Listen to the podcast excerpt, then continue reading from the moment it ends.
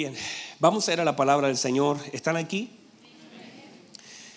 Dice la palabra del Señor en Lucas capítulo 19. Habiendo entrado Jesús en Jericó, iba pasando por la ciudad. Y sucedió que un varón llamado Saqueo, que era jefe de los publicanos y rico, procuraba ver quién era Jesús, pero no podía a causa de la multitud, pues era pequeño de estatura. Y corriendo delante subió a un árbol sicomoro para verle, porque había de pasar por allí. Cuando Jesús llegó a aquel lugar, mirando hacia arriba, le vio y le dijo, Saqueo, date prisa, desciende, porque hoy es necesario que pose yo en tu casa. Entonces él descendió a prisa y le recibió gozoso. Pregunto, ¿cómo le recibió? Le recibió gozoso. Al ver esto, todos murmuraban diciendo que había entrado a posar con un hombre pecador. Entonces Saqueo puesto en pie dijo al Señor, ¿a quién se lo dijo? Se lo dijo al Señor.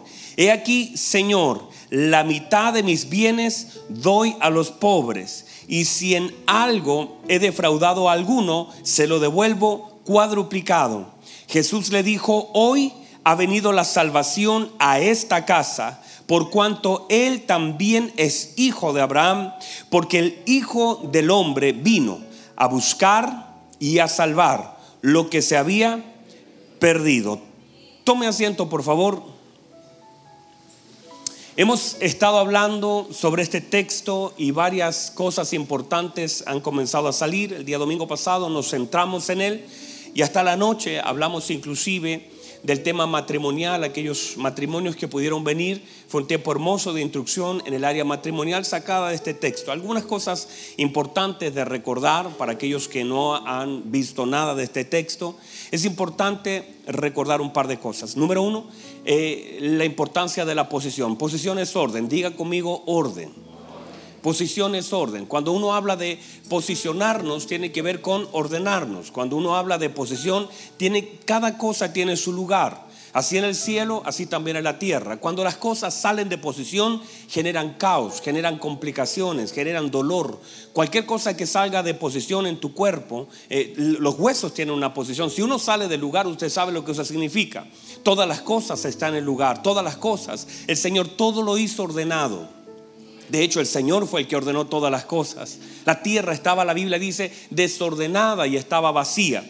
Pero entonces el Señor trajo orden por la importancia que tiene cada cosa en su lugar y a eso hemos llamado posición, que todas las cosas estén en su lugar. Una de las cosas importantes en eso no es solamente lo de afuera, sino también la posición de adentro.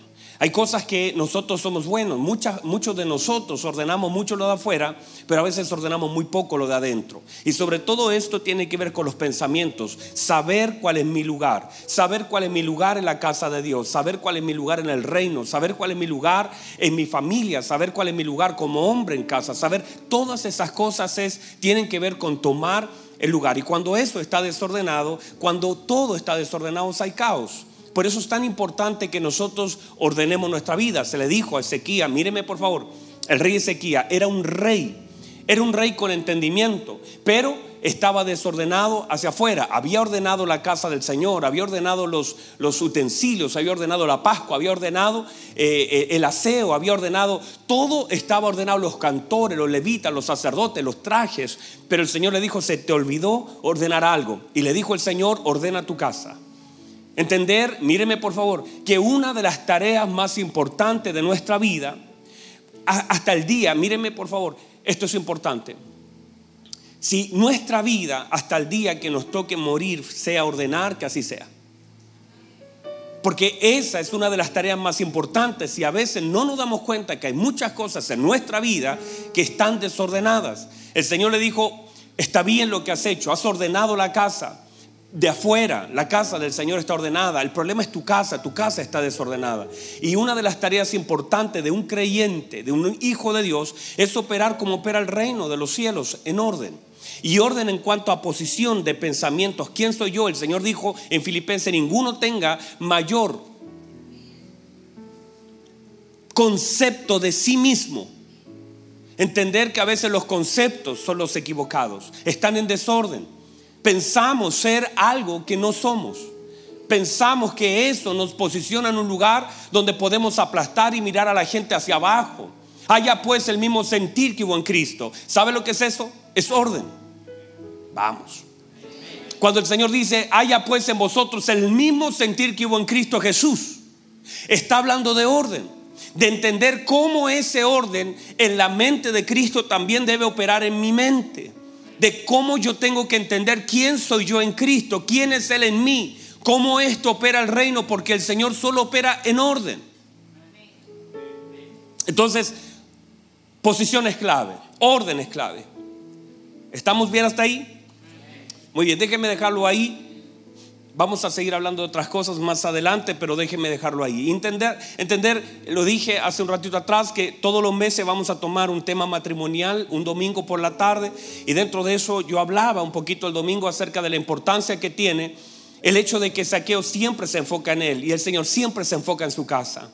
Saqueo siempre dice yo, el Señor siempre habla de su casa. Saqueo no llevó su casa al Señor. Fue el Señor que quiso ir a su casa. Entonces, ¿cómo eso puede afectar la vida en un matrimonio? ¿Cómo el Señor trae alegría a la casa de alguien? Están acá todavía. Y es clave el matrimonio y ser instruidos en temas matrimoniales. Así que le dejo tarea. Ahora, míreme por favor.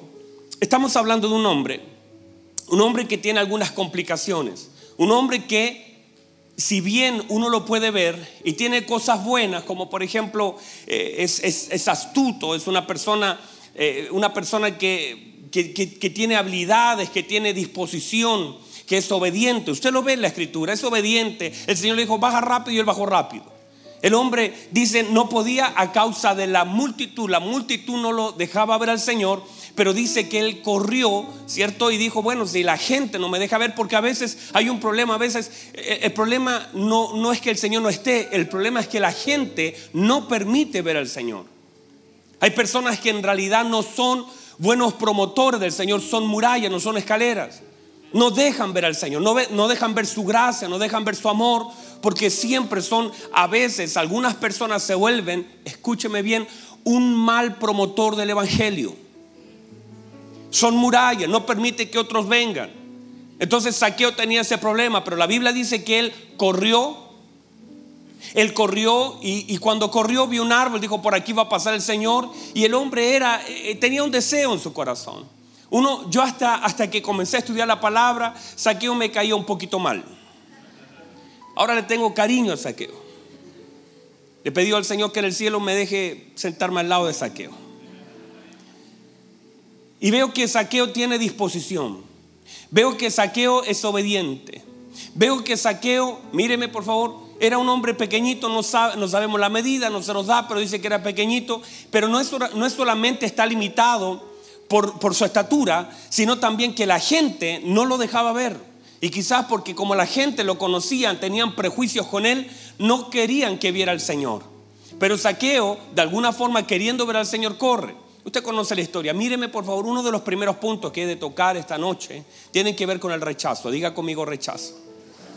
El rechazo es una de las cosas más tristes que ha producido el corazón del hombre.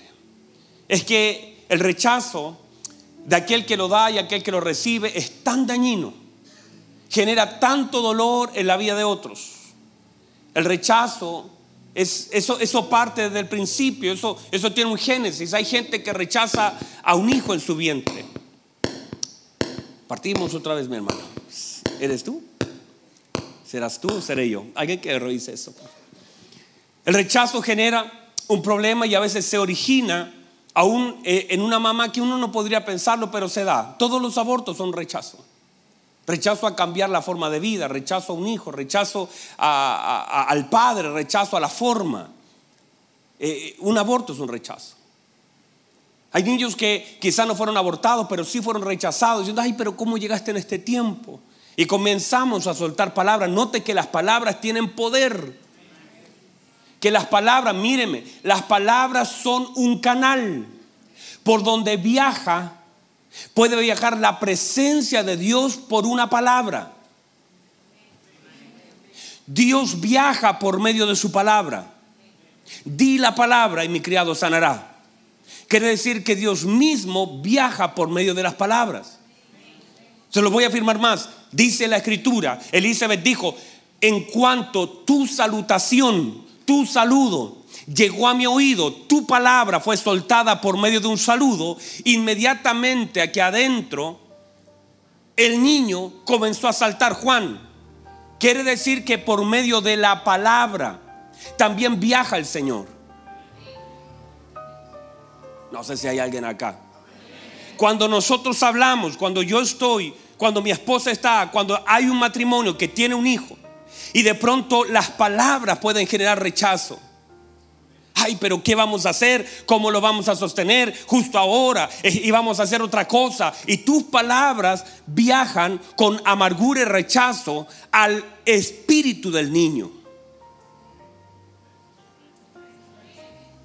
Entonces el rechazo es tan dañino. Cuando crecemos y somos enfrentados al rechazo, yo sé si usted lo ha vivido o no, pero te pueden rechazar por desde el color, te pueden rechazar por el lugar de procedencia, te pueden rechazar por, por tus habilidades, puede ser la envidia una causa de rechazo, pero cualquiera que sea tu tamaño, tu forma de expresar, incluso mucha gente con un corazón dañado no rechaza lo malo, rechaza lo bueno. Hay gente que están tan dañada que no rechazan lo malo, rechazan lo bueno. Al Señor no lo rechazaron por malo, lo rechazaron por bueno. Entonces hay personas, no, eh, y esto es un trabajo del Señor en el corazón del hombre. Porque el rechazo te limita. Míreme, no importa lo que hagas, no importa lo que tengas, no importa lo que des la gente cuando rechaza no, no puede disfrutar. Yo puedo hacer lo mejor, puedo intentar dar lo mejor, pero muchas veces el rechazo no me permite, no importa, y es tan triste porque yo quiero mostrar, quiero aceptación. Todos necesitamos ser aceptados, todos queremos ser aceptados. Y ahí es donde viene toda una complicación, porque en el corazón, sobre todo de un hijo que busca el abrazo de un padre, eh, eh, eh, busca el amor de una madre y cuando siente rechazo, siente, siente comparación, siente que a mí no me aman tanto como a mi hermano y comenzamos a vivir toda esa etapa de rechazo, comenzamos a sufrir cosas tan profundas en el corazón comenzamos a guardar tanta amargura, comenzamos a posicionarnos donde Dios nunca nos quiere tener y estamos en un lugar donde el Señor nos tiene que venir a sacar. El rechazo genera dolor. El rechazo genera resentimiento. El, el rechazo genera amargura en lo profundo del corazón. Entonces nos, sentimos que no entramos a este lugar, no entramos al grupo, sentimos que toda la gente está hablando mal de nosotros, está criticando lo que hacemos y no importa lo que hagamos, no tenemos entrada y se vuelve luego una conducta. Mire por favor, saqueo está siendo rechazado, saqueo está siendo resistido. Saqueo está siendo cuestionado. La gente tenía en su corazón y lo consideraba un hombre pecador. No importa lo que Saqueo haga, la gente lo va a criticar. No importa que Saqueo corra, la gente lo va a criticar. No importa que Saqueo se suba donde nadie estuvo dispuesto a subirse, la gente lo va a criticar. No importa lo que Dios diga de Saqueo, la gente lo va a criticar. Es tan duro para, para saqueo el sentir el rechazo porque eso te limita. Eh, eso, eso hace que se sientan mal sus hijos, se sienta mal su esposa. Nadie quiere sentirse rechazado, pero tampoco quiere que mi familia vea el rechazo de la gente porque eso daña. No sé si le estoy hablando a alguien acá. Pero a veces nosotros hemos tenido que vivir y a veces sin darnos cuenta nosotros mismos hemos rechazado a la gente. A veces nosotros nos hemos vuelto personas que rechazamos lo que Dios está haciendo en la vida de otros. A veces nosotros mismos nos volvemos como esa multitud que no nos gozamos por lo que Dios hace en otros, sino lo rechazamos. Como no lo hace conmigo, entonces me siento casi en el derecho de rechazar lo que Dios hace con otro. Y a veces nos asusta lo que no entendemos. Lo, ¿Cómo Dios está haciendo eso? ¿Por qué Dios? Y comenzamos a rechazar a la gente. Es allí donde Dios tiene que guardar el corazón de sus hijos. Y donde debemos aprender a operar en el Espíritu de Cristo. Otra vez, donde debemos aprender a operar en el Espíritu de Cristo. Tendemos a rechazar lo que nos da temor. tendemos a criticar lo que no conocemos y no guardamos el corazón. La gente comenzó a murmurar. Mire, por favor, el Señor le dice a Saqueo, Saqueo, date prisa, desciende rápido. Cuando yo comienzo a leer esto y cuando yo veo al Señor mirando lo que Saqueo hace, porque el Señor conoce la vida de Saqueo. El mapa, Saqueo no es una persona desconocida para el Señor. El Señor conoce la casa de Saqueo antes de entrar. Vamos, el Señor conoce. El Señor conoce. El Señor conoce la casa de Saqueo antes de entrar. El Señor no llega a un lugar desconocido, el Señor sabe dónde ha de entrar. La gente lo puede rechazar, la gente lo puede criticar, pero no es algo que el Señor desconozca. El Señor sabe perfectamente lo que la gente ha de decir.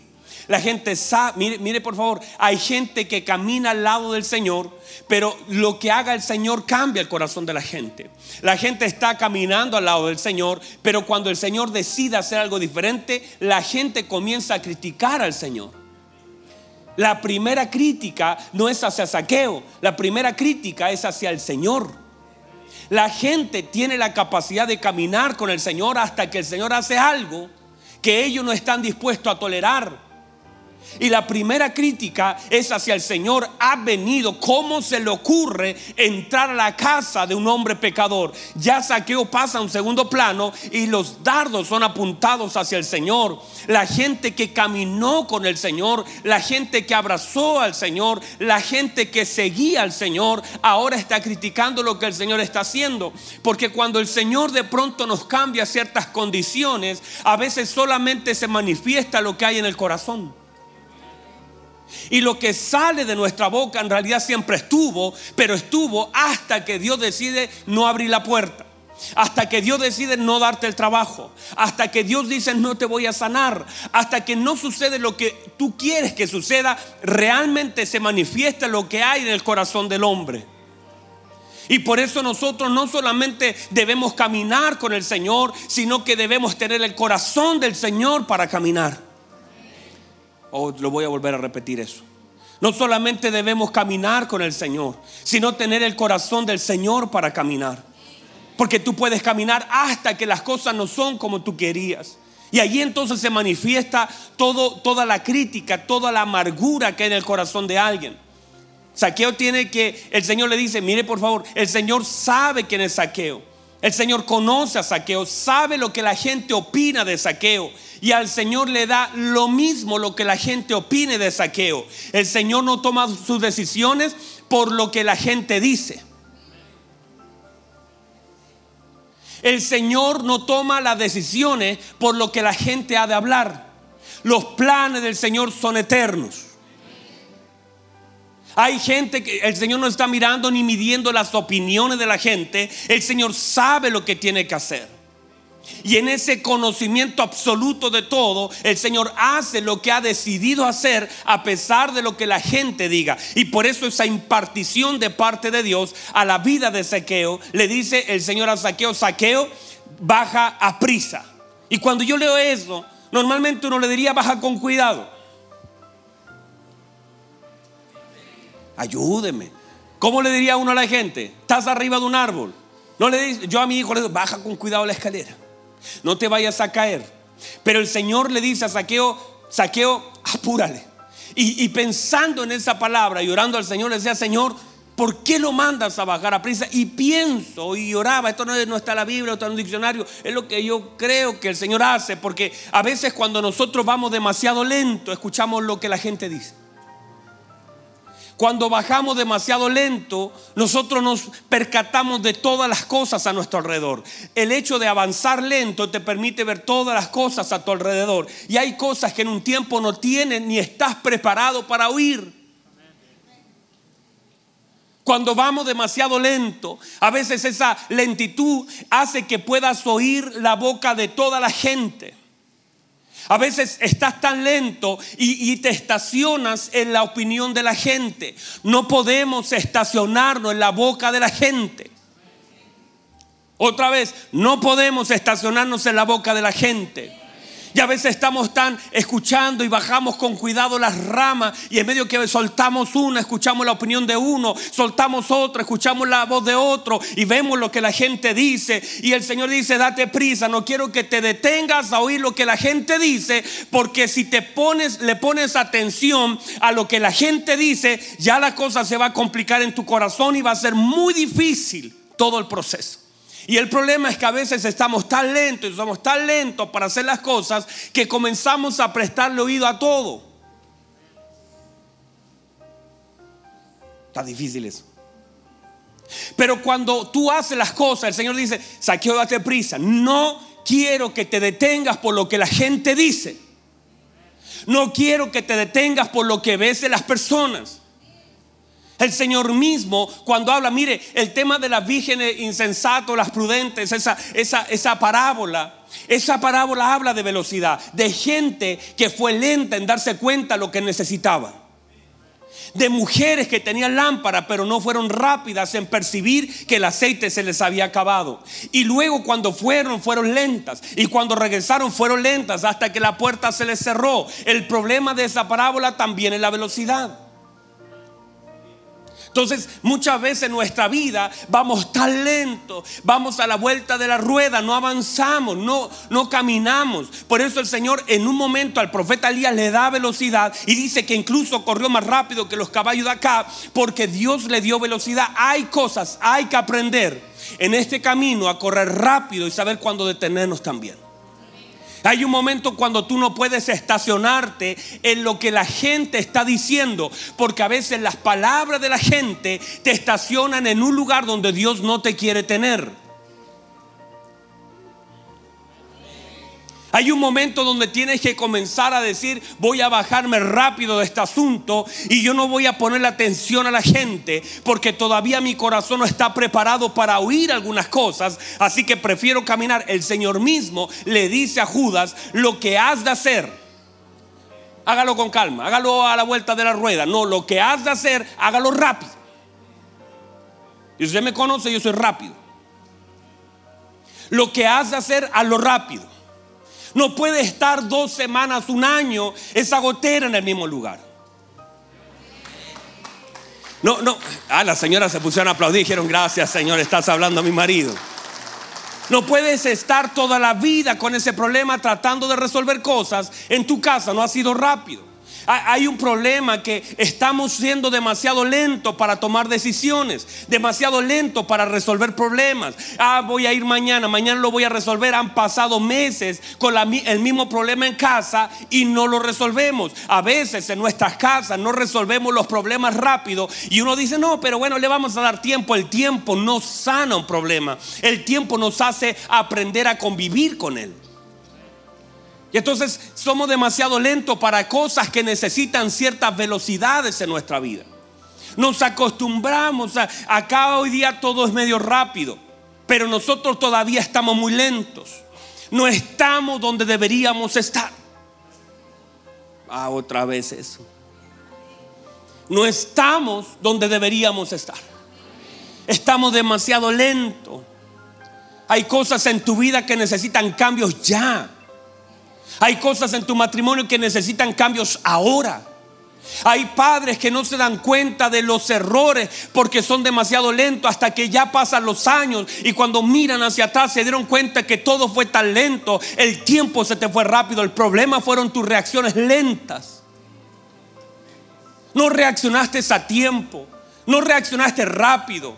No te diste cuenta, por eso una de las cosas que el Señor tiene que hacer con nosotros es que nuestras reacciones deben ser en el tiempo correcto. Nuestra perspectiva de las cosas tiene que ser el momento exacto. Muchas veces ya es demasiado tarde, ya no hay forma de volver atrás. Hay cosas que son por etapas. Hay una etapa con los niños, hay una etapa matrimonial, hay una etapa financiera. Hay gente que te ganó solamente porque fuiste lento, porque no le diste el tiempo porque no consideraste que esta puerta se iba a cerrar. La gente en el tiempo de Noé fue lenta, esperó y dijo después, dijo después, otro día me arrepiento, todavía queda tiempo, todavía veo el cielo y la cosa no funciona, hasta que de pronto la puerta se cerró y la gente comenzó a golpear, a decirle, Noé, ábrenos, ábrenos, fueron demasiado lentos, tardaron 120 años en tomar una decisión. Entonces Dios nos tiene que despertar un espíritu apresto. Debemos entender la importancia que tienen nuestras decisiones en este asunto que va demasiado rápido. No podemos perder tiempo. Lo que has de hacer, hágalo ya. Lo que has de hacer, hágalo ya. Vamos, lo que tenga que hacer, hágalo. Si hay cosas que se deben cortar, se tienen que cortar. Hay decisiones que necesitan ser rápidas en nuestra vida. Hay gente que de pronto llega, nos, nos tocó ah, hoy día, ayer, ayer me llamó una señora y me dijo, pastor, la cosa está difícil. No fuimos nunca médico, ya está demasiado avanzado. Mi mamita está muy complicada. No, fue, fue lenta la reacción. Entiéndase por favor que hay cosas que necesitan ser rápidas en nuestra vida. Debemos aprender a operar en el Espíritu de Dios y aprender a discernir los tiempos que vivimos. Y a veces nosotros pensamos que las cosas podemos dejarlas sin, sin hacer nada. Nos damos cuenta, mire, Dios nos muestra señales. Dios nos permite hacer cosas. El problema de aquel hombre, míreme, el problema de aquel hombre que llevaba 38 años no era un problema de tiempo, era un problema de velocidad. Llevaba 38 años. Y dice la escritura que el Señor, sabiendo que llevaba tanto años, le dijo, le dijo, ¿por qué quieres ser sano? Y él le dice, no tengo quién. Y cada vez que me voy a meter, viene uno que es más rápido que yo. El problema no era tiempo, el problema era velocidad.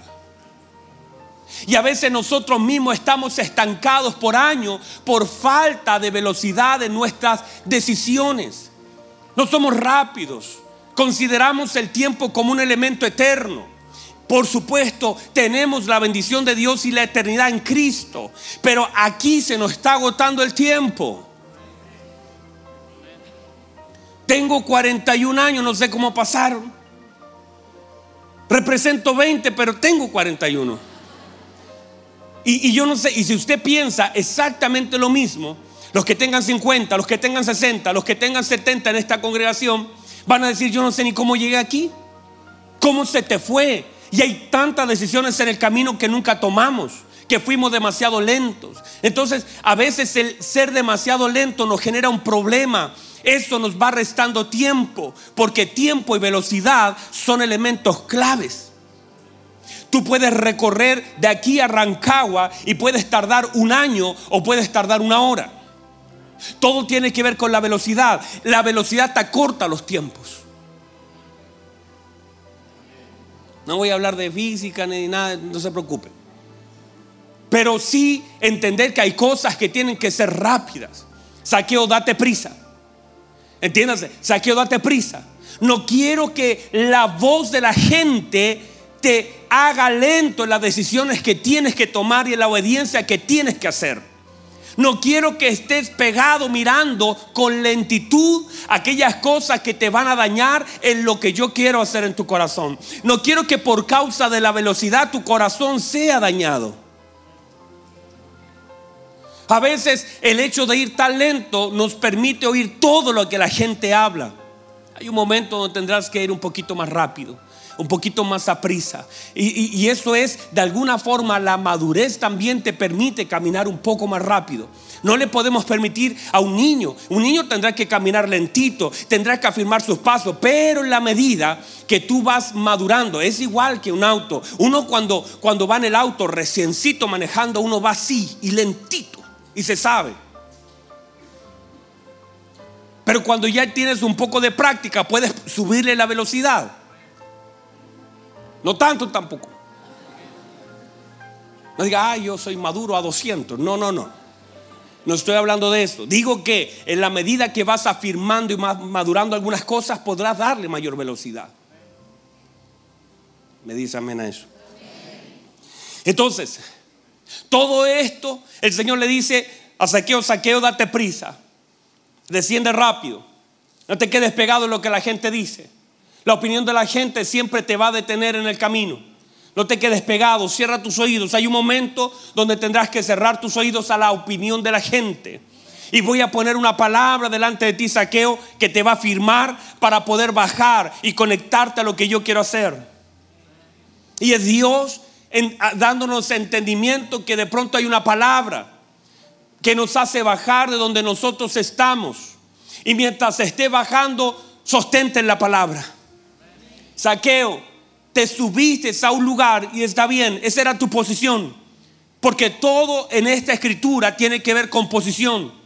La posición de saqueo, la posición de la gente, la posición del Señor. Todo esto tiene que ver con posición. Y el Señor le dice, quiero que guardes tu corazón mientras está bajando por una palabra. Hay un momento donde tú sientes que está bajando. Hay un momento donde estás soltando los lugares altos. No es retroceso si caminas a Cristo. Hay personas aquí, míreme por favor, que por causa de lo que el Señor está haciendo en ella, han tenido que soltar sus árboles. Le hablo inclusive a algunos hermanos que son profesionales, que vienen de Venezuela, que vienen de otros países, que de pronto estaban en una posición y de pronto por estar acá han tenido que soltar el arbolito y han comenzado a bajar. En este lugar te pusieron allá, allá estabas acá y ahora estás acá, pero mientras tengas una palabra podrás descender sabiendo que Cristo está en el asunto. Tal vez no tienes todos los que tenías allá. Tal vez algunos de ustedes en algún momento eran empresarios, chilenos también, de otros países, otras nacionalidades. Estabas en un lugar, tenías una posición, pero la Biblia establece un principio para nosotros. Los hijos de Dios que operamos en la fe de Cristo, no somos de los que retrocedemos, somos de los que avanzamos. Aunque para mí pareciera que es un retroceso, no lo es. Nosotros no retrocedemos. No somos de los que retrocedemos en ningún área de nuestra vida. Pareciera que sí, el hecho de soltar algo no, te, no quiere decir que estás retrocediendo. El hecho de tener que bajarte de algún lugar donde te subiste no quiere decir que estás retrocediendo. Hay ciertas cosas que sostienen nuestra vida. El hecho de que ahora estabas aquí, tenías una perspectiva de todas las cosas. El Señor quiere que vea de donde Él está mirando. Y de pronto te hace bajar unos peldañitos y soltar el arbolito que para ti era tan cómodo, porque a veces Dios nos está moviendo de la comodidad. Dios sabe, lo dije al principio, Dios conoce. Dios sabe que Él quería verlo. El Señor sabe que lo que quería Saqueo era verlo sabe que tuvo que correr, sabe que tuvo que subirse, conoce el Señor el esfuerzo de saqueo, conoce el corazón de saqueo, conoce la obediencia de saqueo, conoce el rechazo de la gente hacia saqueo y lo que eso provoca en el corazón. Por eso el Señor le dice, saqueo, es necesario que hoy pose en tu casa y lo hace público para que la gente manifieste lo que hay en su corazón. Saqueo entonces, mire por favor. No, yo no sé, hermano, yo saqueo me cae bien. No sé si puede ahora tener una visión distinta de saqueo, pero la Biblia dice, saqueo le recibió gozoso. No dice que saqueo estuvo, ay, pero ¿qué va a decir la gente? Una de las cosas que el Señor ponía en mi corazón era la importancia de aprender a recibir. Hay muchos de nosotros, y me incluyo yo, que aprendí a dar. No tengo problema con dar, soy buenísimo para dar. Mi problema siempre ha sido el recibir. No es lo mismo. Y cómo a veces eso genera hasta culpa en el corazón de nosotros. Cómo nos cuesta tanto recibir, porque siempre fuimos personas que estuvimos dando, estuvimos dando, nos cuesta tanto recibir. Y el Señor tiene que tratar esas cosas. Y además, mire, la gente no solamente, están acá todavía, la gente no solamente critica al Señor por entrar, sino que critica a Saqueo por la forma de recibir. No solamente lo critican al Señor por entrar, sino que dice la Biblia, y Saqueo le recibe con gozo, gozoso. O sea, mire, lo que la gente dijo, lo que la gente opinaba, no menguó el gozo de un saqueo que estaba recibiendo al Señor. Lo que la gente estaba diciendo de él no le quitó el gozo de lo que Cristo estaba haciendo y lo que quería hacer y la decisión del Señor de estar en su casa. Eso es una actitud correcta. Recibirlo del Señor con gozo. Cuando sé que el Señor mismo está en el asunto. Cuando puedo percibir que es el Señor que está entrando, debo recibirlo de Dios con gozo.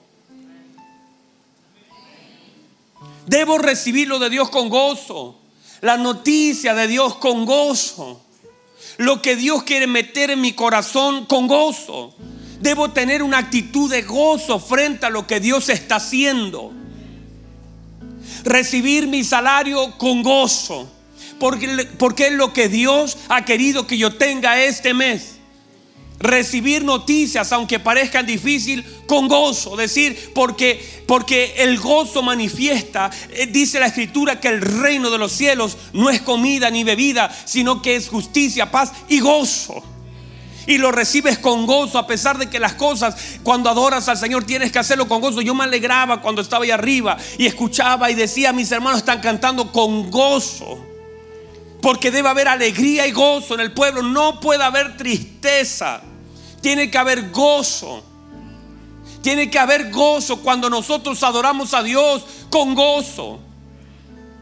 Las cosas debe, el gozo debe gobernar el corazón de un hijo de Dios con gozo cuando vas a la cama diciendo, Señor, ahora mismo voy a cerrar mis ojos, mis pensamientos se, eh, se van a apagar, ya no tendré conciencia de lo que está pasando a mi alrededor, pero usted guarda mi dormir, usted, Señor, usted guarda mi descanso, pondré mi cabeza en la almohada, pero mis pensamientos en usted, con gozo pondré mi mi, cabeza, mi cuerpo en esta camita con gozo. En la mañana, porque el gozo del Señor es nuestra fortaleza. En la mañana me levanto y digo, Señor, me voy a levantar con gozo. Aunque no hay nada resuelto, pero qué cosa puedes hacer hoy, Señor, con nosotros. Me has dado la oportunidad de ver tu gloria tantas veces y hoy me levanto creyendo que veré cosas tan gloriosas. Así que con gozo recibo este día, porque en este día usted está, Señor, y en este asunto que parece difícil difícil usted está, Señor. No importa lo que parezca a mis ojos, lo que la gente diga, lo que el médico diga, lo que el jefe diga. No importa lo que pase a mi alrededor, te voy a recibir y todo lo que provenga de ti lo he de recibir con gozo. Reciba esa palabra, por favor. La puede recibir. Recibir lo que viene de parte de Dios con gozo. A veces nosotros no entendemos eso y perdemos la oportunidad. De pronto te entregan un, sobre azul. Claro, eso genera, ay, santo Dios. Pero si usted entiende que es un hijo del Señor, te dice, mira, está despedido. Y usted dice, wow, ¿qué tendrá el Señor preparado para mí? qué cosas, Señor, has preparado. No pensaba esto, yo no pensaba quedarme sin trabajo, pero qué puerta estarás abriendo para mí, Señor, tan hermoso, Señor. Jefe, muchas gracias. Quizás esta carta, esta cartita azul, nosotros decimos sobre azul, no sé, en otros lugares, este, este sobrecito azul, lo único, lo único que está manifestando es que Dios tiene algo mejor y mayor para mí. Así que quiero darle las gracias. Dios lo usa a usted. Y, Dios lo usa a usted para entregármelo gracias. No tengo nada con usted. De verdad, lo amo I love you. Lo amo. Y nunca voy a hablar mal de este lugar. Me voy con tanta alegría, tanto gozo, porque sé que el Señor está cerrando una puerta. Pero juntamente cuando Él cierra una, está abriendo una más grande. Yo no, yo no he visto gusto desamparado, hijo David, ni su descendencia que mendigue pan. Aunque han pasado 20 años, 30 años de la empresa y la empresa dijo, ay, eres muy viejito, contrato uno por la mitad de tu sueldo. Gracias, jefe, usted no sabe, el Señor conoce mi necesidad. Yo nunca he dependido de esta empresa. Esta empresa Dios la usó, por supuesto, para proveerme, para cumplir propósitos. Pero se cerró el ciclo y voy con gozo a salir del lugar donde estoy al lugar donde Dios me quiere llevar. Así que gracias, jefe. Le doy un beso. Escríbame, póngame like. Cuando, cuando publique mi nuevo trabajo, póngame like. Y no peleamos con la gente. Están acá todavía. Entonces, mire, deje cerrar así, ya se me acabó el tiempo. Oh, hermano, saqueo su nombre de Dios. Mire, por favor, un día, yo lo he contado un par de veces, pero lo quiero volver a recordar. Eh, mi hijo estaba en, kinder Y resulta que a mi hijo le hicieron bullying. Y, mi hijo no quería ir a clases. Mi hijo no quería como, como todos los días salía con algo, decía, ya me duele el pie. Y yo decía, de verdad, hijo, ¿qué te pasa? No, me duele. Quédate en casa, le decía yo, no hay problema. Pero otro día me duele la cabeza. Y yo decía, qué raro, me duele la cabeza. Ayer el pie, ahora la cabeza. No, yo no podía interpretar lo que le pasaba. Un día llegó con un, un moretón acá y con mi esposa lo miramos, ¿qué te pasó? No, no, me caí. Bueno, los niños se caen, no hay problema, ya, eso es normal. Pero un día nosotros fuimos a un acto de ese colegio. Por si acaso el bullying no fue en CFC School. Ahí matricula a su hijo, comienza la matrícula. Eso fue en otro colegio mundano.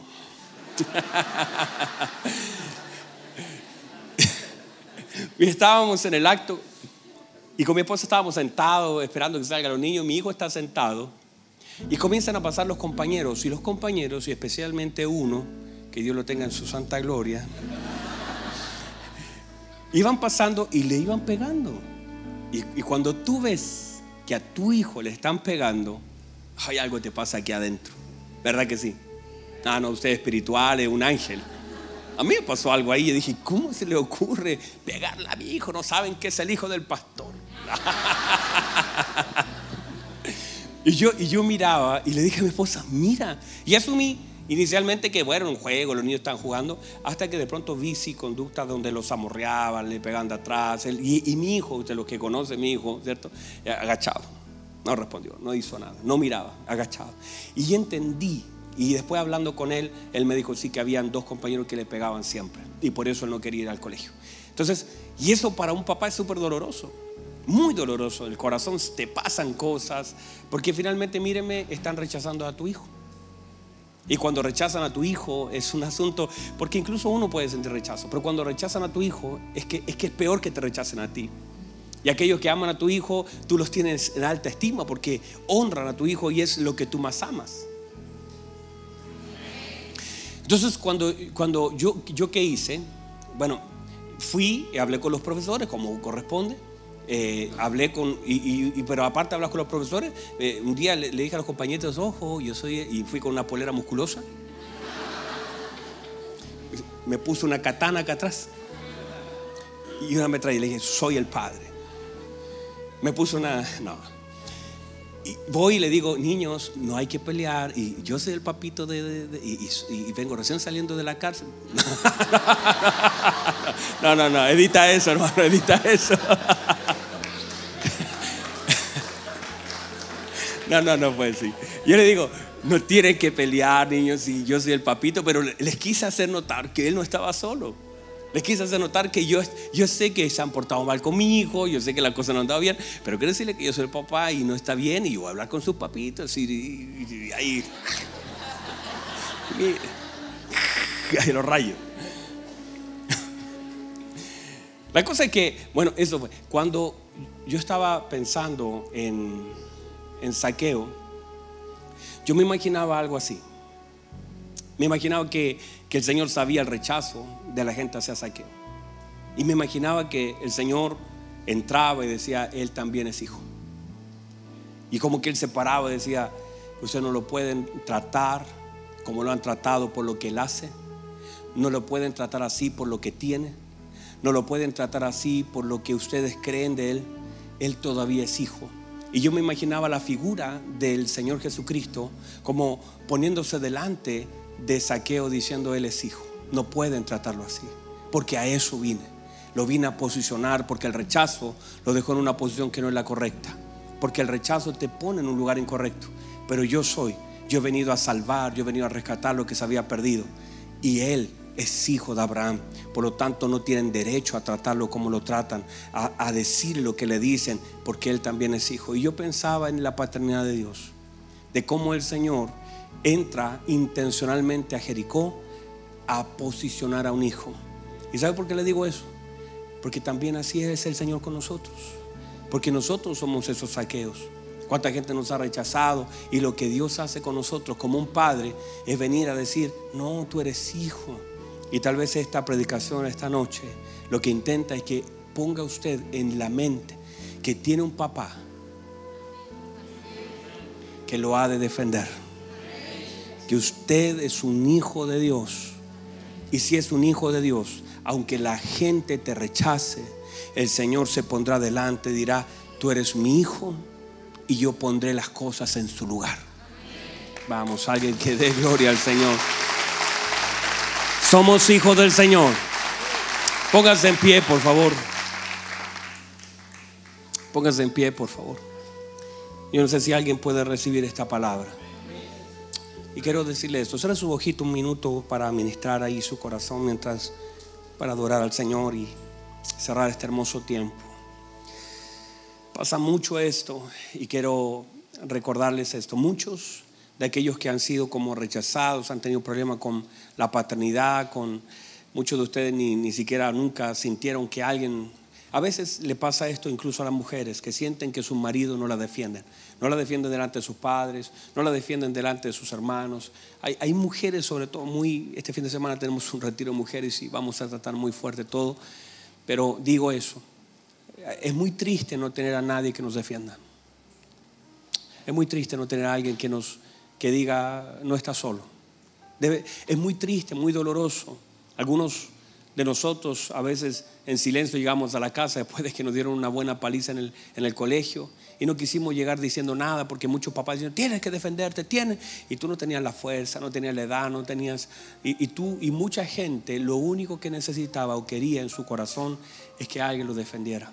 Muchas mujeres no tuvieron un papá que los defienda y después un marido también medio aguado, que, como un Elcana, un Elcana que, que Penina puede humillar a Ana, pero él no se mete en el asunto. Él dice, bueno, si yo te soy mejor.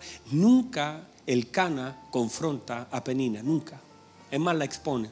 Entonces, todo, todo eso es una, una forma, es como hombres. Ah, yo veo a mi Señor Jesucristo manifestando su paternidad con una mujer que iba a ser apiedrada. Cometió todos los errores de su vida. Y es verdad, la ley decía había que ser apedreada y muerta. Y venía toda la gente, ya había tomado la piedra, ya, ya, sus manos estaban llenas de piedra, sus bolsillos llenos de piedra. Para ellos era un espectáculo matar a alguien pecador. Pero veo a mi Señor Jesucristo poniéndose en pie, soltando la palabra que él sabía que haría soltar las piedras de las manos de la gente y diciendo, el que está libre de pecado, lance la primera piedra. Las conciencias fueron tocadas. La señora queda mirando hacia arriba como descolocada. Y el Señor teniendo la posibilidad de tomar todas las piedras que ellos soltaron y lanzándoselas, le dijo, ni yo te condeno, levántate. Y ahí veo la paternidad de mi Señor Jesucristo en la vida de una mujer, diciendo, nadie te defendió. ¿Dónde están los que te acusaban? Pero también la pregunta es, ¿dónde está ese hombre que estaba contigo? Nadie, no vino ni él, el que estuvo acostada contigo, el que, el que, el que estaba contigo en la pieza, ese tampoco vino. La gente que, que, venía con piedra y con razón tampoco está. Nadie te defiende. Pero yo estoy aquí. Y el Señor entonces la toma de la mano, la levanta, la envía con un corazón completamente diferente a casa. Eso, por favor, es paternidad. Iglesia, iglesia, eso es paternidad de Dios es saber que el Señor conociendo nuestros errores, es saber que el Señor conociendo que a veces corremos al lugar equivocado, es, el amor del Señor sabiendo que la gente lo que piensa de nosotros y de que muchas veces sentimos que nadie nos defiende, pero yo quiero que vuelvas a la posición y que en tu corazón sepas, por favor, que no estás solo. Que desde que eres un hijo de Dios, no importa si tu papá no te defendió, no importa si tu mamá te dejó, Dios se levanta como un poderoso delante de ti y te dice, camina delante de mí y sé perfecto, camina. Moisés, Abraham, caminen, caminen. Abraham camina delante de mí y sé perfecto. Y si miras hacia atrás, me verás. Sentirás mi presencia en tus espaldas. No vas a caminar solo los desiertos de esta vida. No te voy a dejar caminar solo. Vas a sentir mi presencia en el asunto. Vas a sentir mi paz. Muchachos, vayan a Jerusalén, vayan a Judea, vayan a Samaria, prediquen la palabra por todo el mundo. Yo estaré con ustedes todos los días. No importa quién se vaya, no importa quién no quiera ir, no importa si están en un calabozo, no importa si están en una cisterna, no importa. Yo estaré con ustedes. Yo seré su padre, yo estaré, yo los abrazaré. De pronto sentirán mis caricias en medio de un asunto. Sabrán que yo estoy ahí. Y eso es la paternidad de Dios, saber que mi Padre está conmigo y me ama. Es saber que Él ve, que me golpea, que me rechaza. Y que cuando te rechazan a ti, en realidad lo rechazan a Él. Una hermana me escribía hace días atrás, me decía, pastor, tengo una persona a quien amo mucho y, yo le hablé de Cristo y me rechazó. Y me dolió tanto el corazón porque lo rechazaron a Él. Y a veces es tanto el amor que se genera a nuestro Señor Jesucristo que cuando alguien habla mal de Él, tú sientes dolor. Te, debe doler cuando hablan mal de tu Señor. Pero de la misma forma es cuando lo rechazan a Él, te están rechazando a ti. Cuando te rechazan a ti, lo rechazan a Él por causa de que Cristo está en ti.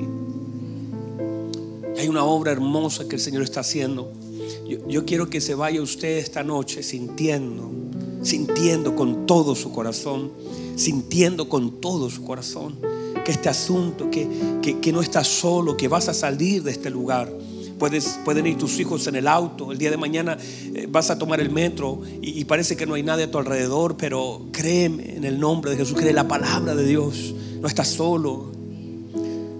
Muchos de ustedes dijeron, me vengo a Chile de, otra, de otro país, yo no sé qué voy a hacer allá, no, no te viniste solo, no estás solo. Yo no, como que a veces oras y el Señor dice, mira a tu alrededor en el cuarto secreto, pon llave y aunque nadie no veas a nadie, yo estoy ahí, yo veo los secretos, yo estoy en los secretos.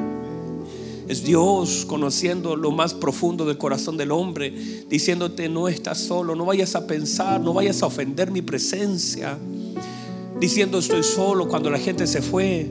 La gente se puede ir, pero yo me quedo, yo estoy allí, yo estoy contigo. Tengo un compromiso de estar contigo en tu corazón. Tengo un compromiso de fortalecer. No estarías en pie si no fuera la fuerza del Señor. No estaríamos en pie si no fuera la gracia del Señor. No podríamos estar en pie. Es Dios el que conoce nuestro fracaso, el rechazo, los esfuerzos, las cosas que hacemos y aún las que no hacemos. Cuando por causa de la gente no podemos verlo. Es Dios el que está interesado, el que dice, eh, no se vayan a olvidar, Él es hijo. Y por ser hijo, yo he venido a salvar lo que está en esa casa. Yo he venido a rescatar, yo he venido a buscar, porque Él es hijo. Levante sus manos, por favor. Levante sus manos un minuto, dígale gracias, Señor, gracias. Ahí sí puede agradecer su presencia, la puede reconocer, la puede sentir. Hay un momento donde la reconocemos, hay un momento donde la agradecemos y hay un momento donde la sentimos. Donde usted sabe que no está solo y usted se siente con esa paz de hijo, de un hijo que sabe que su padre está al lado, de, esa paz de que cuando despiertas, así mis hijos, mis hijos a veces están en el cuarto y a veces el, miedo, la oscuridad, el, ruido, la lluvia los asusta hasta que llegan a los brazos de papá. Y cuando ya sienten a papá a su lado, ellos se les va el miedo, se les va el temor, ya no tienen miedo, ya, ya no hay nada que temer. Papá está aquí.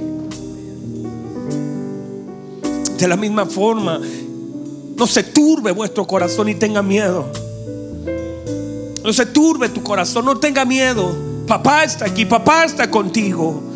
No estás solo. No importa si la gente te rechazó, comienza a cambiar la velocidad para no poner oído a lo que la gente dice. No estás solo, Dios está contigo. Tu Padre está allí, aunque mi Padre y mi madre me abandonen, con todo Jehová me recogerá. Él no dejará a sus hijos huérfanos. Él mismo dijo, yo no les dejaré huérfanos. No, no, no, no, no vayan a pensar que los voy a dejar huérfanos.